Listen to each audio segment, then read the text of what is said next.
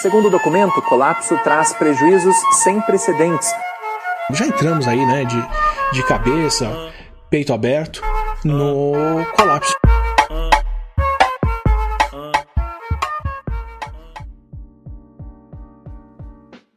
Estamos entrando de cabeça no colapso. Esse é o Colapso Cast, episódio 31. Eu sou Rafael Costa, falando para vocês aqui do município de Garibolso, que junto com Bolso Gonçalves, Carlos Barbolso, forma assim um, um triângulo, um espetacular triângulo bovino da Serra Gaúcha. tá ligado? Já conheceram? Hoje é a gente tá, é, o, o, ou pode ser chamado também de Triângulo da Boiada. Tem dois nomes.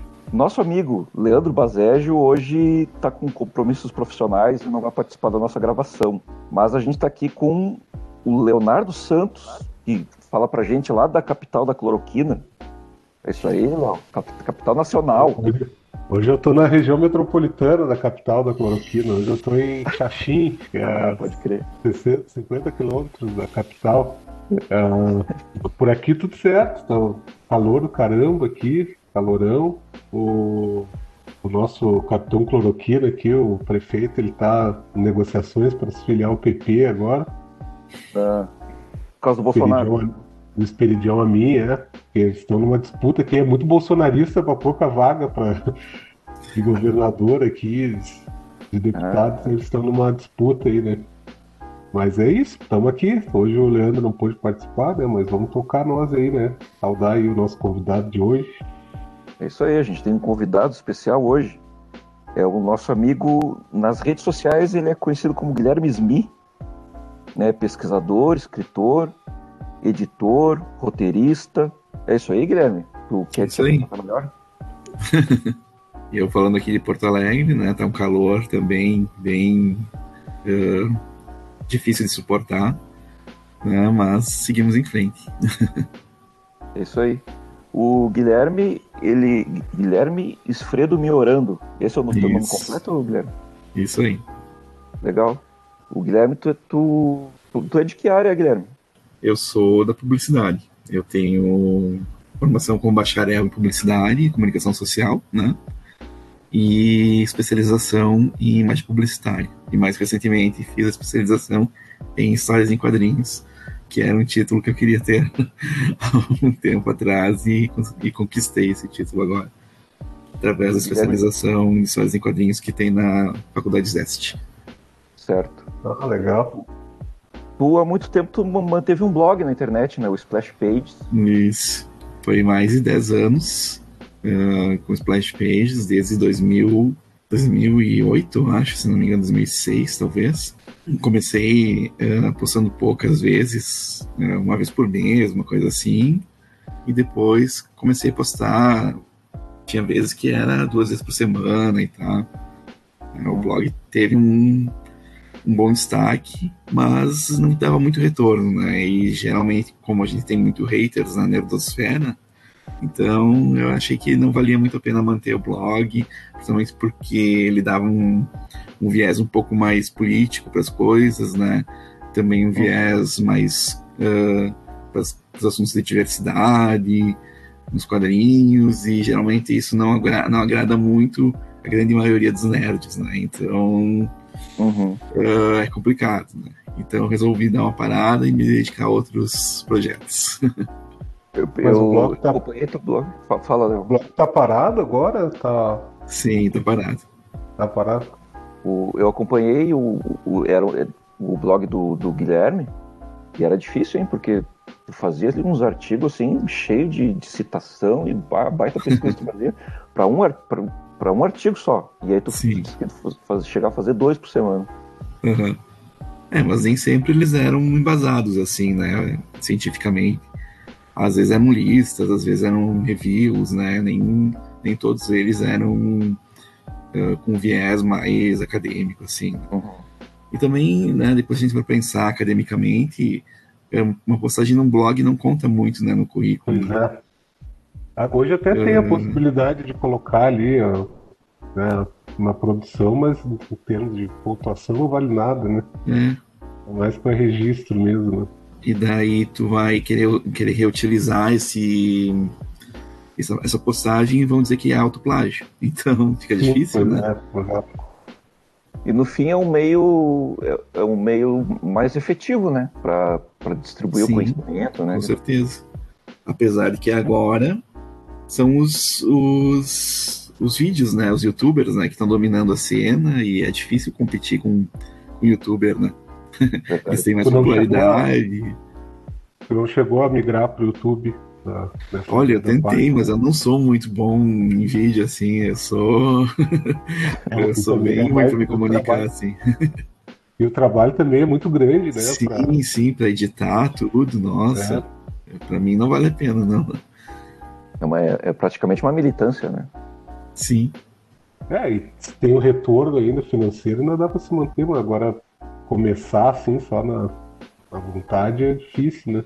Sim, o, o Guilherme, além da- dessa tua atuação na, na área acadêmica, tu é roteirista, tu escreve quadrinhos, Uhum. né? E tu tá com um projeto agora na- no Catarse, que é o Mandinho. Uhum. Como é que é esse projeto, Gui? Ah, é um projeto que fala sobre lendas urbanas, fala sobre folclore nacional, né, usa lendas da Cotaluna, que é uma lenda não muito conhecida, mas tem Lua Sem Cabeça, tem Saci, todos eles com uma roupagem mais moderna, mais Hum, contemporânea, digamos assim, né, trazendo para cidades e tal.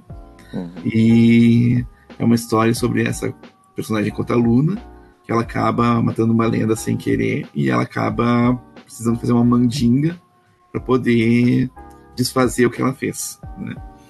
Então é um quadrinho mais adulto, assim, com temas um pouco mais pesados, talvez. E ah, tem a, a arte do Danilo Aroeira, que é um super parceiro né, na- na- nessa produção do Mandinga. Ele foi contemplado com o edital da Lei Aldir Blanc, lá do estado de Minas Gerais, né? Ahn, que aqui no Rio Grande do Sul não tem edital para quadrinhos, acho que só em Minas Gerais, São Paulo e Pernambuco, acho que teve para quadrinhos. Ah, inclusive a Lei Aldir Blanc acabou ganhando a HQ Mix, né? Destaque do ano, se não me engano, né? Por causa dessas, dessas ahn, iniciativas. E, e o quadrinho tá no Catarse, né? Para ser apoiado, né? A partir de 30 reais dá para adquirir uma, uma versão física da HQ ah, no www.catarse.me barra mandinho. uhum. Ah, essa, eu, eu dei uma olhada ali no teu Instagram, da, dos materiais da, da revista ali, e fazer uma pergunta, não, não, não sei se tu já te, provavelmente já te fizeram isso, mas me, me remeteu muito ao, àquela série da Netflix, dos Cidade Invisível, né? Dos, Sim, sim. essa roupagem meio moderna do, do folclore. Tu Tem alguma coisa, alguma relação? Foi antes? Então, como, a é que gente. essa, como é que tu vê essa. Eu achei bem. E eu achei genial aquela série também, né? Achei muito boa. Ah, então a gente no começo pensou em Deuses Americanos, Neil Gaiman, né? E que também virou série, né? Que era um livro, virou série. Ah, a, ideia, a ideia inicial era essa. No caminho da, da preparação da HQ, surgiu a Cidade Invisível. Tá, vamos surfar essa onda então, né? Vamos Uhum. dizer que tem a ver com Cidade Invisível também. E, e vamos lá, né? Mas teve sim. várias inspirações, assim. eh, eu peguei uns, uns livros de lendas brasileiros para pesquisar sobre esses personagens, né? Como é que poderia, que personagens poderiam estar entrelaçados na trama. Ahn, o Dan fez bastante pesquisa de referências, assim, a arte dele tá assim sensacional, assim de de cenários assim que ele fez, assim, são bem ah, detalhados, bem, não sei, eu posso, posso estar puxando sardinha pro meu assado, mas ficou muito legal. Claro, claro. O, o trabalho, o teu trabalho de quadrinhos, Guilherme, eu tenho aqui em casa o Divas Brasileiras Uhum. e, e ele faz um apanhado assim histórico de, de figuras femininas importantes, né? Uhum.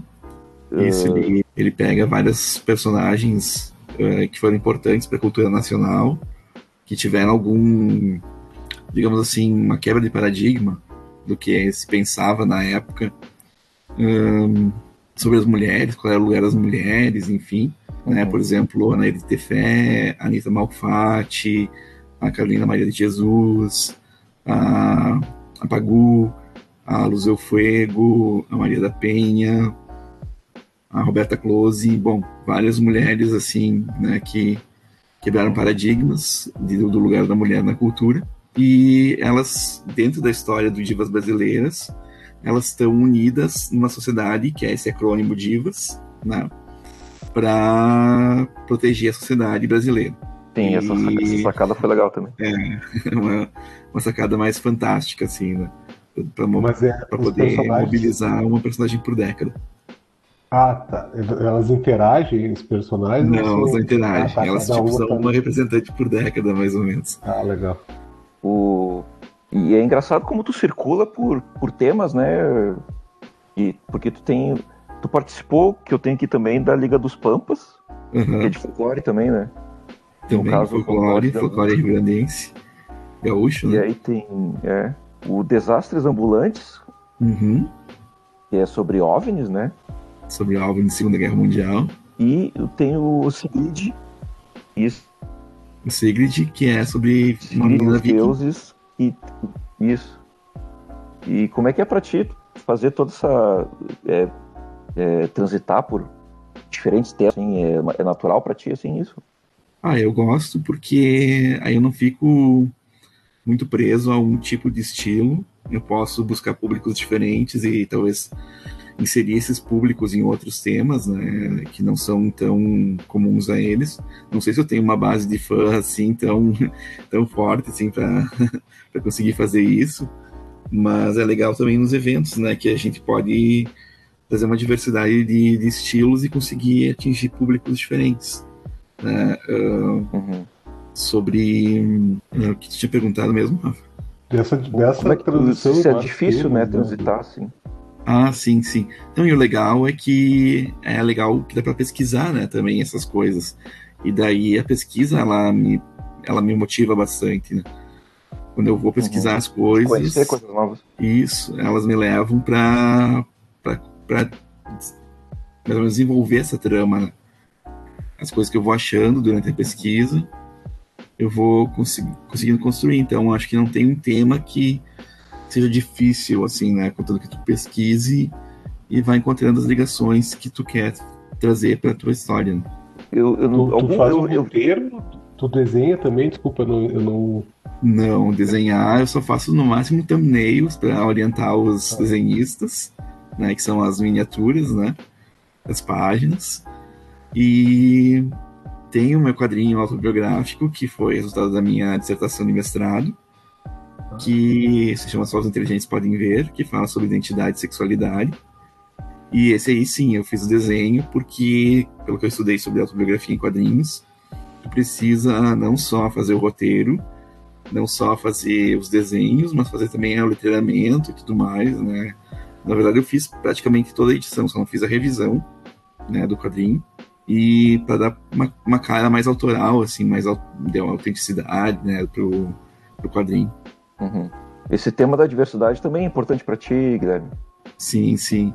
É, e é interessante como esse, esse tema veio surgindo ah, dentro do universo dos quadrinhos e está se aflorando em várias ah, publicações, em vários trabalhos. É muito legal ver, por exemplo, a PocCon, que teve lá em São Paulo, está tendo virtualmente, né, nos últimos dois anos por causa da pandemia. Mas foi muito legal participar da PocCon e ver ah, que é uma, uma feira de, de artes gráficas LGBTQIA+, ah, que eu chamo queer, né, para simplificar. Sim. E as pessoas prestigiam o trabalho desses artistas, né? Porque lá, quando teve essa feira em junho de 2019, acho que foi, ah, as pessoas, ah, o lugar estava lotado, né? E as pessoas esperavam umas duas horas para entrar e a fila para entrar no, no lugar ela dobrava dois quarteirões. então, para vocês verem, era, uma, claro, era um evento gratuito, né? Mas para vocês verem como as pessoas gostam de prestigiar e gostam de participar de eventos e ver que estão sendo representadas, e mesmo pessoas que são só simpatizantes do LGBTQIA+, também estavam lá presentes e prestigiando os artistas, comprando seus, seus materiais, suas artes. Né? Uhum. É engraçado como os quadrinhos têm sido assim uma espécie de, um, de, uma, de uma, trincheira para esse tema, né? Principalmente os de uhum. super-herói. A gente teve aquele Sim. caso lá do, do bispo prefeito do Rio de Janeiro, Crivella, Sim. né? E agora tem esse, né? O que, que, que também deu outra outra polêmica, Superman gay, aí os caras enlouqueceram uhum. com isso. Por que tu acha que isso acontece? Que isso incomoda tanto assim, Guilherme? Super-herói é. esse tema incomoda demais, assim. É, principalmente super-heróis, né? Porque acho que as pessoas, assim, elas. Isso é mais ou menos o tema da minha, da minha tese agora, né? Não é bem exatamente isso, mas o, o tema da minha tese é como que super-heróis são usados pelo bolsonarismo. Então, claro que ah. acaba tocando nesse, nesses temas, de, né? Um pouquinho. E tem um colega meu do doutorado que está fazendo sobre o beijo gay do Icano e do Hulkling, né? Que foi na, na Bienal do Rio, né? Que tu falou aí do Crivella, né, que teve a proibição. E eu acho que provoca essa comoção porque os super-heróis, eles são personagens, como diz Humberto Eco, eles são personagens flutuantes, né? E também tem um outro um outro teórico chamado Peter Thorpe, que fala que eles são textos. Um, como é que é? Textos. Achei textos culturais. Que é mais ou menos a mesma noção de que esses personagens eles têm uma, uh, uma capacidade de flutuarem assim na mente das pessoas e cada pessoa ter a sua noção do que, que esses personagens devem ser. Né? Uh, eles são tão populares que e tem tantas versões diferentes que cada pessoa tem a sua versão desse personagem. Então, para muitas pessoas esse personagem não pode mudar a partir do que elas pensam que eles são. E por ah. isso eles causam tanta tanta comoção, assim, tanta elas, elas tomam o personagem como se fosse delas, como se fosse elas parte da vida delas. Se agarram. Crescido, lendo, ouvindo as histórias, uma... né?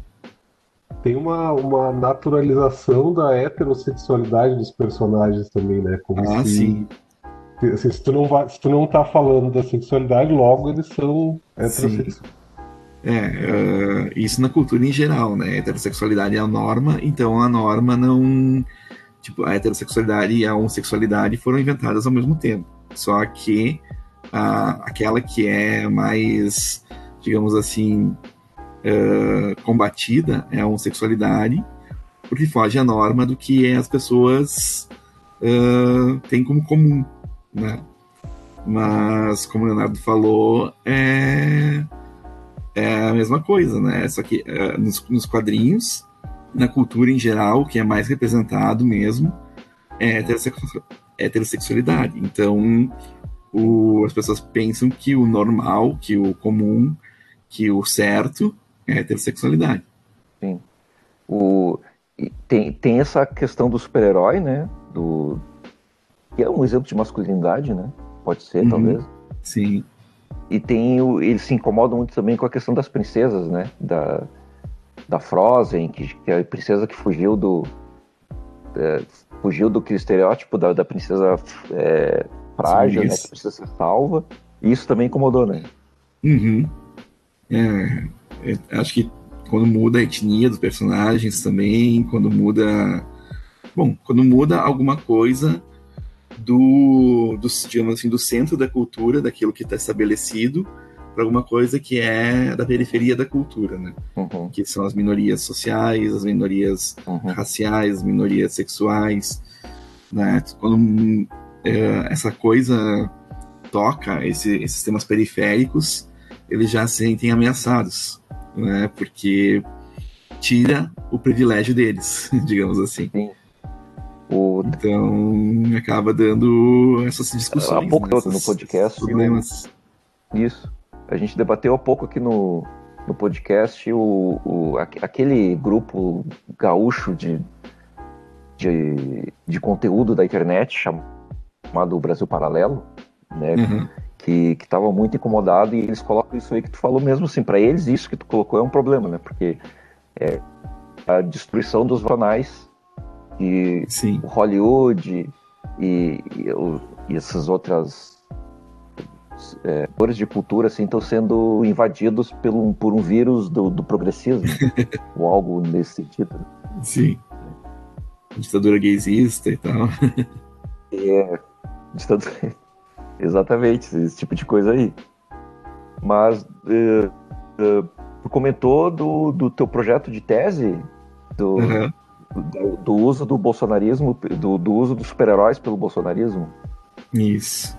Eu vou hum, analisar alguns memes, né? Não bem memes, mas imagens que usam os super-heróis, digamos, o corpo dos super-heróis ou desenhos dos super-heróis com rostos do Bolsonaro, enfim, né? Das pessoas ligadas ao governo atual. Ah, claro que eu vou focar mais no, no atual presidente, né? Mas existem outros ah, personagens na narrativa na palavra que eles gostam de usar atualmente, narrativa, né? A narrativa bolsonarista A que são usados também, é, que são usados como super-heróis, por exemplo, o Moro, né? Que quer queira, quer não, está Uhum. associado ao bolsonarismo. Ah, quem mais? Os, os ministros dele, o né, na época. Marcos Pontes está associado também a super-heróis. O, o Guedes, Entraub, super-herói. Aham, o a Joyce com Mulher Maravilha também já Ah. apareceu. Joyce. Hum, quem mais? Agora mais Mourão, recentemente a, o Mourão como Hulk. Ah, a Michelle Bolsonaro publicou ultimamente também uma um story dela que era ela como Mulher Maravilha e o Bolsonaro como Superman, né? Também já ligando essa esse casal que tem que ser heteronormativo, né? De, de super-heróis, de Superman e Mulher Maravilha, embora o cânone dos, do, dos super-heróis trate que o Superman é casado com a Lois Lane, né? Mas enfim, no imaginário dessas pessoas, o Superman é casado com a Mulher Maravilha, sei lá, tem algum relacionamento com ela, enfim. Pra vocês verem como tem esse negócio dos personagens flutuantes, né? Que eu falei antes. E daí eu vou analisar essas, essas produções bolsonaristas, que são sempre um problema estético, né? Bom, a gente- É isso. São sempre ridículas, vamos dizer o- assim. Sim, a crise estética Um também, pouco- né? Uh, eu vou analisar eles a partir do ponto de vista da semiótica da cultura, que é que ela trata mais ou menos essas, essas dimensões de centro e periferia que eu falei antes, né, para vocês, sobre a, a cultura que é mais central e que produz determinados significados e a periférica que vai invadindo esse centro e vai transformando esse centro e o centro acaba transformando a periferia também da cultura.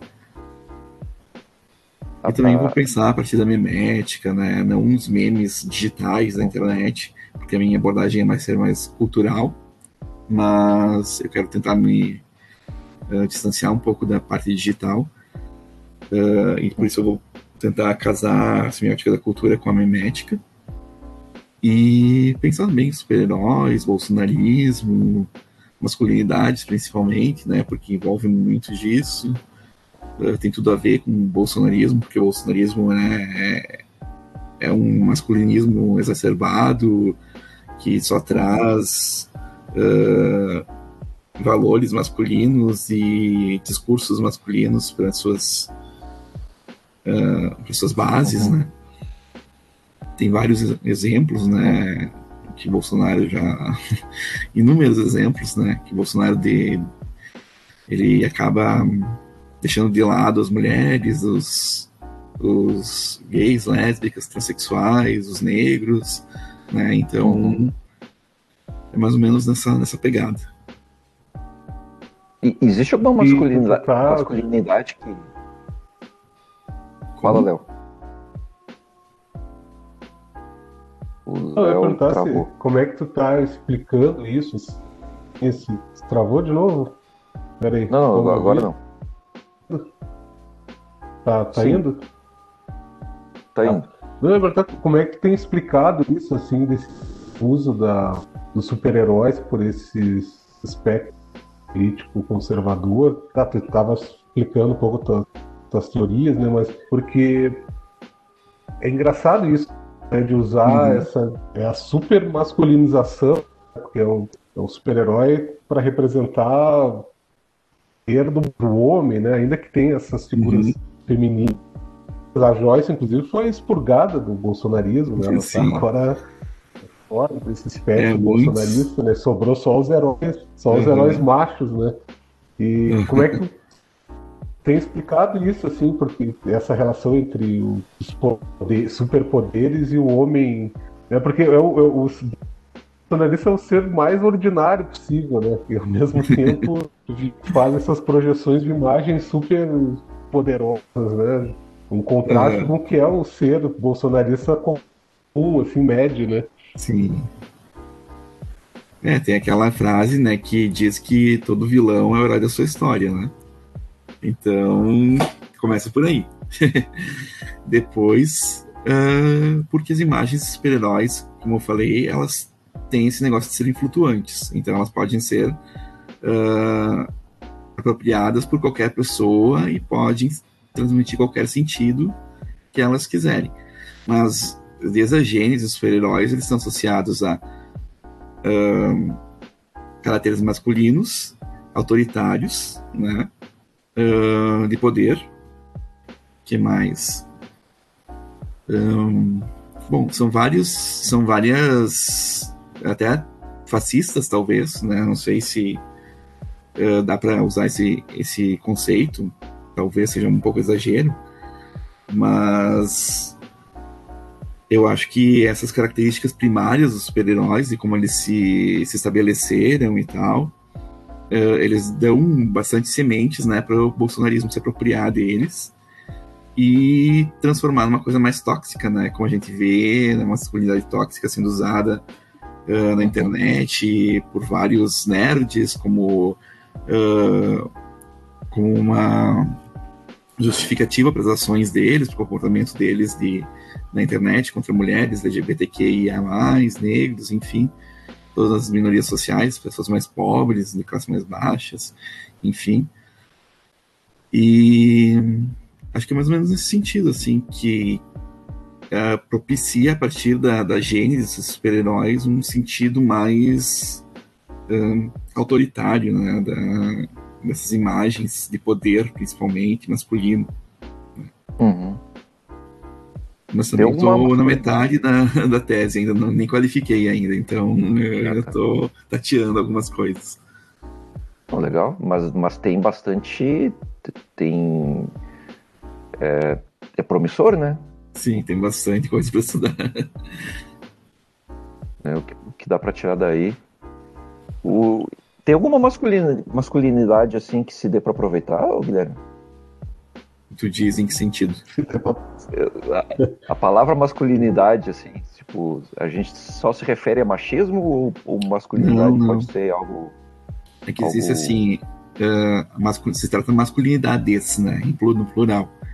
Só que uhum. existe uhum. a masculinidade. Existem vários tipos de masculinidades que vários autores que, que estudam masculin, as masculinidades que, que trazem termos diferentes, né? Para estudar Uh, por exemplo, tem a masculinidade hegemônica do Connell, né? que é mais ou menos tratando aquela masculinidade que é pensada uh, quando, se, quando se fala masculinidade, né? que o homem deve ser forte, não deve chorar, deve ser, é, enfim, né? essas coisas clichês que a gente tem, que seria a masculinidade hegemônica, mas que Uh, depois o próprio Connell foi colocar um outro artigo que ela não existe, ela só existe em conceito e que existem várias masculinidades que são trabalhadas de formas diferentes, em, em estratos diferentes da população. E daí outros uh, autores, por exemplo, o Ivan Jablonka, ele fala que existe a masculinidade de dominação, né, que é, seria mais ou menos essa masculinidade que se impõe, né, que se impõe sobre as outras, né, para poder passar sua, seu poder e, enfim, né, tipo, a masculinidade da colonização, por exemplo, né, que, que acho que também tem a ver muito com os super-heróis, né, que vem lá dos Estados Unidos, né, e vem aqui no Brasil, brasileiros, se apropria desses uhum. super-heróis para passar uma imagem de poder a partir do governo, né, que também lá nos Estados Unidos Uh, essa imagem do super-herói está ligada ao governo, está ligada ao Trump, por exemplo. O Trump usou muitos super-heróis na campanha dele. E, é interessante, né, como isso, essa subordinação aos Estados Unidos que acontece no governo bolsonarista, uh, acontece também dentro das produções culturais dos bolsonaristas. Né? E claro. então tem outros, outros também outros termos como virilidade, que uh, inclusive o, o Paulo Virilho que usa essa, essa esse termo, que também é um outro tipo de masculinidade. Uh, tem as masculinidades negras também, que é usado pelo JJ Bola. Então tem uma, uma, um amplo espectro de masculinidades que pode ser utilizadas dependendo da situação. Uhum. E que, que super-herói representaria uma masculinidade assim menos menos fascista, digamos? Menos fascista? É, que seria mais positiva, vamos dizer assim. E tu acha? Daria ah, para dizer um? Pergunta complicada, porque acho que todos eles acabam abarcando elementos, até se a gente for pegar, por exemplo, super-heróis gays, né? Por exemplo, Meia-Noite, né, da, do The Authority, né, ele, ele é um super-herói gay, mas ele não, não, não fora o, o, fato de ele fazer sexo com homens, né, se sentir atraído por homens, ele uhum. tem um comportamento totalmente agressivo, né, ele tem essa agressividade, tem essa radicalidade, né, que é própria dele, eu uhum. acho que ainda tá para ser construído um super-herói que se, que, que se né, desloque desse, uhum. desse fascismo inerente, dessa agressividade inerente, porque todo super-herói é baseado naquele conceito de violência redentora, que ele vai usar a violência para poder resolver os problemas do mundo, né? Então é difícil que a gente Verdade. tenha um super-herói que seja, né, que seja ativo, punhos, né? Isso.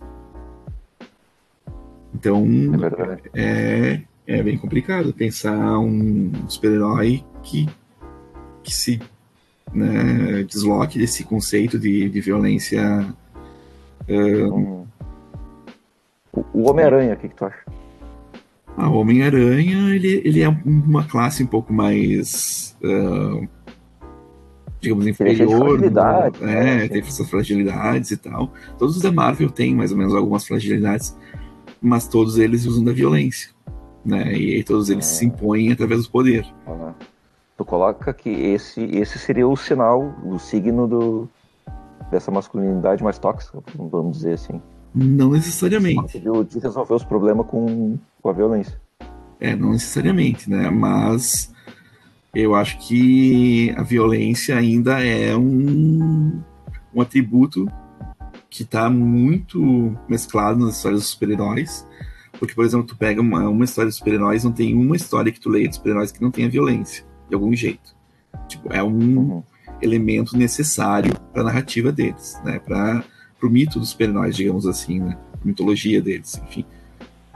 Uh, então, inclusive, alguns roteiristas dizem, né, que toda a história de super-heróis tem que ter uma, pelo menos uma pancadaria ali, porque senão não, não, não vai ter sucesso. Tem graça. É. Então eu acho que talvez. Guilherme... Oi. Pode, pode concluir, depois eu pergunto, né? Que tem a outra. Pode concluir então. Eu ia dizer que, que talvez assim, um, um grupo que, que pudesse ser pensado nesse sentido mais uh, ativo na sociedade e tal, menos reativo, como os super-heróis são, é o Planetary. Mas eu não sei se eles poderiam ser considerados super-heróis. Então, fica essa questão. Não conheço esses. São da DC Comics? Isso, são da Wildstorm e depois foi comprado pela DC Comics. É pelo Warren Ellis e o uh, Joe Cassaday. Guilherme, eu ia te perguntar da tua, tu falou da tua dissertação. Tu fez um, um quadrinho autobiográfico, né? Uhum. E como é que tu construiu essa narrativa da tua própria história, assim? Pudesse contar um pouquinho? Fiquei curioso de, uhum. de ouvir. A gente, a gente entrevistou a, a uma, a, uma quadrinista que também fez o mestrado dela com quadrinhos, né? Uhum. E, uhum. e, eu fiquei curioso para saber como é que tu construiu essa dissertação autobiográfica, assim, principalmente usando esse recurso, né? Sim. É, então, primeiro eu fiz a, a, a pesquisa, né, que, assim, no nosso programa lá da Memória Social e Bens Culturais, da Unila Salle, uh, tu tem que entregar um produto no mestrado, porque é mestrado profissional. Então, a característica ah, do mestrado profissional é, é, entregar um produto no final junto com a dissertação. Então, a ideia é que tu, primeiro tu faça a dissertação e depois desenvolva o produto. Então, eu fiz a pesquisa sobre o Fan Home, né, que é da Alison Bechdel, né, que é aquela que vem do décimo Bechdel, não sei se vocês conhecem e tal, uh, que é sobre a representação da mulher nas, nas produções culturais, no cinema, enfim, né, para ver se ela está bem representada, que é uma tirinha dela que desenvolveu esse teste.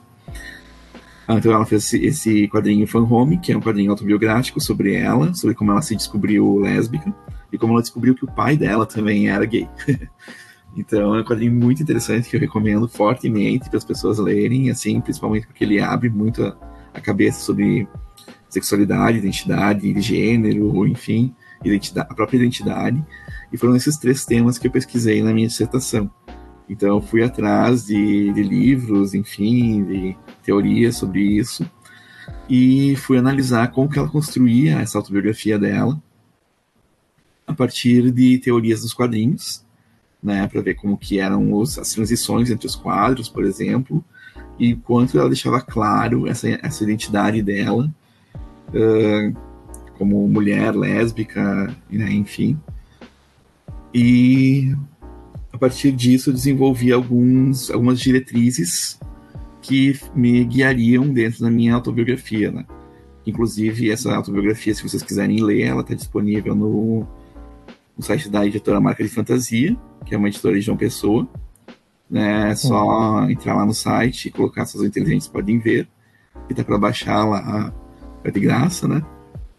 E eu mesclei um pouco das minhas descobertas na dissertação com pedaços, notas autobiográficas que eu chamo, né? Porque não é uma super autobiografia, porque tem poucas páginas, tem umas 60 páginas mais ou menos só. E com episódios da minha infância, praticamente. Não, não muito mais que adolescência, assim.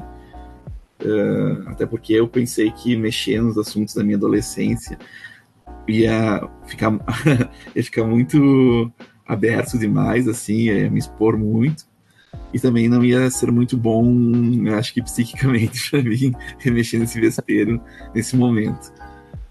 Quem sabe mais para frente eu faça uma, uma autobiografia mais extensa, né? Mas eu aí eu peguei alguns temas, né, que, que, tinham a ver com a dissertação e fiz algumas algumas cinco, seis páginas por capítulo, assim, mais ou menos relatando como que foi esse meu processo de construção de identidade e sexualidade numa época que eu nem tinha noção do que, que era isso e de que eu viria a ser um homem gay. Uhum. Eu lembro porque uh, eu fui colega do, do, do Gui numa oficina de quadrinhos. É, e o, eu me lembro de ti é, discutindo, né, como uhum. fazer isso e tal, e, e esse trabalho, né, de trabalho difícil, né, cara? Falar de ti e tal. Sim. Mesmo que, que um, um, criador, né, um escritor, um roteirista, sempre tem aquela, aquela parte da, da tua própria vida que tu coloca, né, na, uhum. na história. Mas no teu caso, tu, tu, sempre fala de coisas tão diferentes, né? E esse realmente ia ser, tu ia falar de ti mesmo. Assim. Uhum. É, e as pessoas ficam pensando assim, ah, mas quem é tu para fazer uma autobiografia? Quem é tu, né? O que que tu, que que tu importa para as pessoas e tal?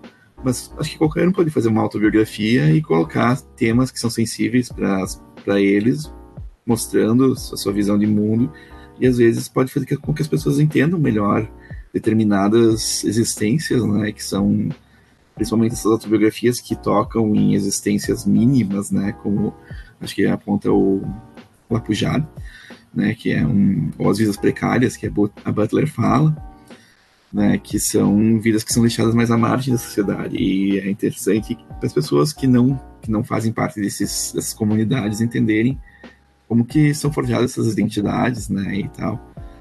E claro, é um exercício que tu vai se revelar para o mundo, né? Então, tu tem que ter alguma seleção de né, alguns elementos da tua vida que tu acha que, que possam ser revelados assim e que não vão te prejudicar muito, ou sei lá, que se tem algum dano mínimo, sei lá, pra ti. Né?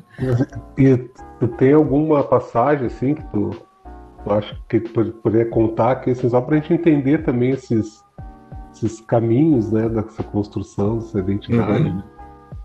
É, eu acho que a. Sim. Eu acho que a cultura pop, ela tem um. Já que a gente tá falando de cultura pop também, né? Ela, ela tem um papel, acho que importante nessa formação dessas identidades. Todas elas, eu acho, né? Mas principalmente nas, nessas identidades mais subalternas e tal. Uh, que, para mim, por exemplo, uma, uma grande influenciadora da minha gaysice, digamos assim, foi a Xuxa, né? Não sei se vocês também pegaram essa época de Sim, programas claro. infantis com loiras e tal, mas uh, para mim ela, ela era uma, uma diva, assim, digamos. Ah. E eu, eu gostava tanto da Xuxa que uma vez eu uh, tava torcendo né, pros meninos, né? Eu torci pros meninos. e tinha os meninos contra as meninas no programa da Xuxa, né? E, Sim, era sempre assim. E já acho que era o terceiro, da semana, acho que já era o terceiro programa que as meninas ganhavam seguido. E eu fiquei tão bravo, tão bravo, que eu dei um soco na TV.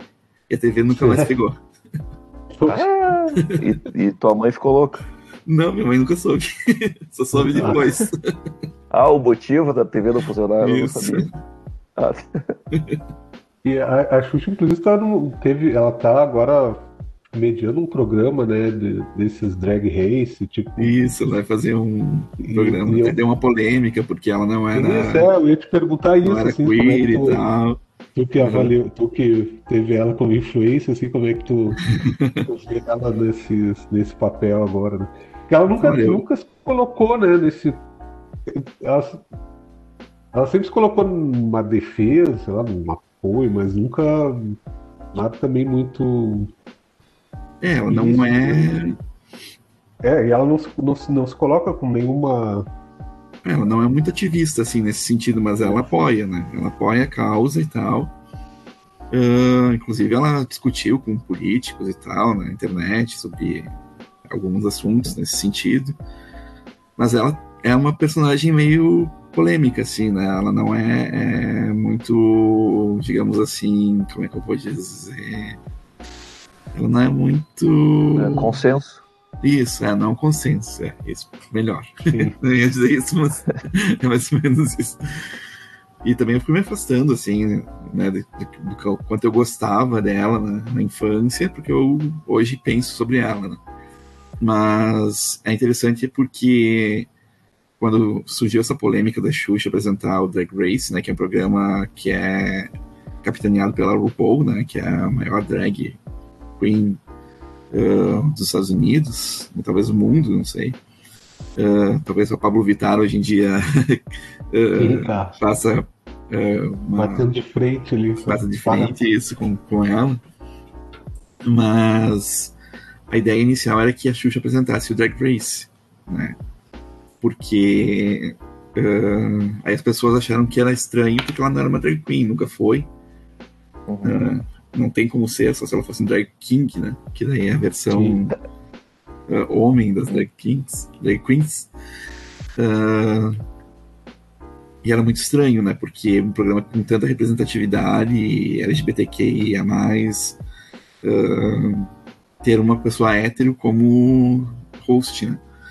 Hum. Então gerou essa polêmica. Só que daí depois revelaram que não, que ela não ia apresentar o Drag Race, né? Não ia ser um programa baseado no, no programa da RuPaul. Ia ser um outro programa chamado Caravana das Drags, se não me engano. E ela ia apresentar junto com o Ika Kadoshi, que é um, uma outra drag queen, que já fez outros programas, inclusive um chamado Drag Me as a Queen, que acho que passa no Entertainment, né? E daí a, a polêmica se encerrou por aí. Sim. Guilherme, vamos conversar sobre o mais novo projeto teu aí, que eu, que eu acompanho nas redes, Aham, da Gibiteca, aham. vai funcionar lá na Casa de Legal. Cultura Mário Quintana, no centro de Porto Alegre. Na é verdade, na biblioteca pública. Biblioteca Pública do Estado. Pública. Isso, Isso, confundi. lá na Riachuelo. É, perto dos, dos sebos, lá da, da General Câmara, perto do Cindy Bancários, né? É um lugar bem legal para quando tem feira do livro, para as pessoas irem conhecer. Né? Achei que assim, tipo um sonho realizado, né? Porque ter. Foi tu que começou? Foi ideia tua? Na verdade, a biblioteca já tinha uma, uma, um projeto de fazer uma gibiteca, né? Lá, não sei se lá naque- naquele local mesmo, mas desde 2012 eles estavam querendo se organizar para fazer isso e não, não, não rolava, não rolava. Fizeram projetos para conseguir incentivos do governo para poder fazer né, um espaço especialmente para isso. Mas não rolou. E daí conversando com alguns amigos, ah, com o Tarsis e com o Carlos, que o Tarsis é bibliotecário e o Carlos está trabalhando lá na Biblioteca ah, Pública do Estado. Eles me indicaram a Morgana, né, que é a diretora da Biblioteca Pública da Central de Bibliotecas do Estado. E falando com ela, ela super topou a ideia, porque já tinha essa ideia de trazer um público mais jovem para a biblioteca e para eh, renovar, assim, né, o espaço, né, que é um espaço tão bonito lá, que é tão Sim. um patrimônio Prédio, né? público, né? É um lugar tão importante para nossa cidade, para nosso estado, enfim. E primeiro eu conversei com a Morgana para poder distribuir os, os livros da Divas, né? Que Divas, os livros dos quadrinhos da Divas brasileiros, que ele foi premiado com o edital da Funarte, né? Que se chama Decentrarte, cuja intenção desse edital é distribuir cultura para a periferia do estado, né, dos estados. E aí, junto com o Eduardo Ribas, que é o desenhista, né, que ele é de Campo Bom, a gente conseguiu o edital. E conversando com ele, a gente decidiu que, como por causa da pandemia a gente não ia poder ir em escolas e fa- fazer divulgação da HQ em escolas, ou fazer oficinas, essas coisas assim, a gente ia distribuir, então, na rede pública do estado, das bibliotecas públicas do estado, ah, o quadrinho, né? Então, mais da metade da tiragem, que foi de mil exemplares, 600 exemplares foram para o sistema de bibliotecas do estado. Né? Uhum. Então, isso é um, um fator que também enche de orgulho, porque as bibliotecas vão ter nosso trabalho e vai ser disponibilizado essa, essa visão das mulheres que quebram com a cultura ah, vigente né, para outras pessoas. Mas aí, conversando com ela, surgiu a ideia de fazer a biblioteca, porque eu estava abarrotado de gibi em casa, porque eu compro muito, muito, muito gibi. E eu tenho, acho que já, já devo ter tido mais de 10 mil gibis, se contar todos os que eu já tive. Hoje em dia eu tenho acho que uns 5 mil em casa e o resto tá lá no Gibiteca, que eu doei Levou- uns 1.500. Então. Meu Deus. Tanto que vocês estão vendo a pilhazinha ali, ó. De leituras para serem lidas. Mas a biblioteca já tinha um acervo também. Tinha um. eles tinham muita pouca coisa lá. E daí, a partir dessa iniciativa, foi criada então a Gibiteca, e daí outras pessoas foram, foram colaborando, que nem, por exemplo, o Adriá, que é o criador do Caro Unicórnio, né? não sei se vocês conhecem, que é um super-herói que foi picado por um unicórnio radioativo e se tornou um super-herói gay. é o primeiro super-herói gay brasileiro. É, que é muito bom, inclusive, né? recomendo também esse quadrinho, é sensacional, é muito bem feito, muito umas sacadas assim geniais. E ele também doou mil quadrinhos da coleção dele e outras pessoas depois foram doando mais uh, quadrinhos, só que menos profusão. A ideia é fazer palestras lá, fazer eventos, para chamar as pessoas para os quadrinhos e tal, e quem sabe quando a pandemia der uma arrefecida um pouco maior, tá certo que agora os eventos já estão voltando e tudo mais, mas acho que é melhor a gente esperar para o ano que vem para começar a fazer alguns eventos mais uh, de fôlego, né, com, com feiras, uh, bate-papos, já teve um bate-papo na inauguração da Gibiteca, né, com o Fabiano. Teve uma inauguração, né? Isso, foi o Fabiano Denardin com a Ana Luísa Keller.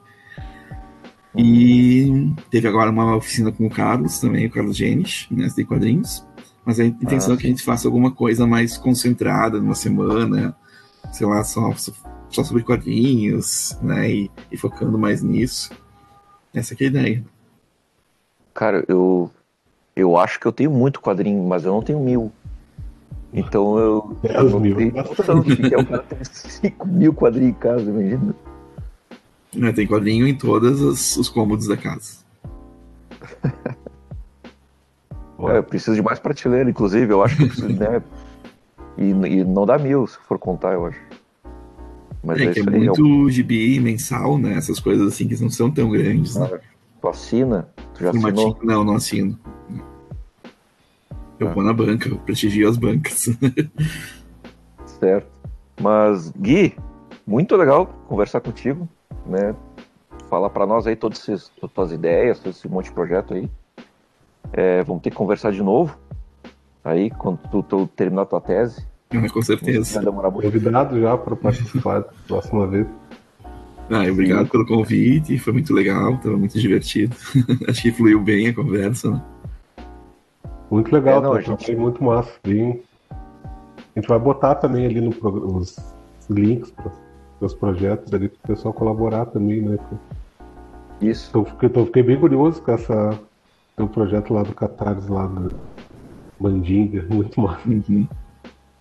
É, o Mandinga tá nos últimos 10 dias da campanha, né? Então, não sei se vai ao ar enquanto ainda tiver a campanha, mas é Uhum. www.catarse.me barra ah, Mandinga. E Uhum. a Gibiteca vai estar aberta eh, durante os dias da semana, das 9 às 18 horas. né? Talvez um sábado, alguns sábados e alguns domingos com eventos especiais, mas por enquanto, como a pandemia está ainda pegando, né, vai ser esse horário. Meu blog antigo ainda está online, para quem quiser olhar, é splashpages.wordpress.com.br. Não, .com. Uhum. E meus contatos nas redes sociais é arroba Guilherme no Instagram, arroba Guilherme no Twitter e no Facebook é Guilherme Miorando. Muito bem. Queria agradecer então vocês, gurizada. E agradecer a todo mundo que nos ouviu aí. Convidar para ir lá nas nossas redes, arroba Colapso no Face e arroba Colapso no Instagram, certo? Abraço para todo mundo e até a próxima.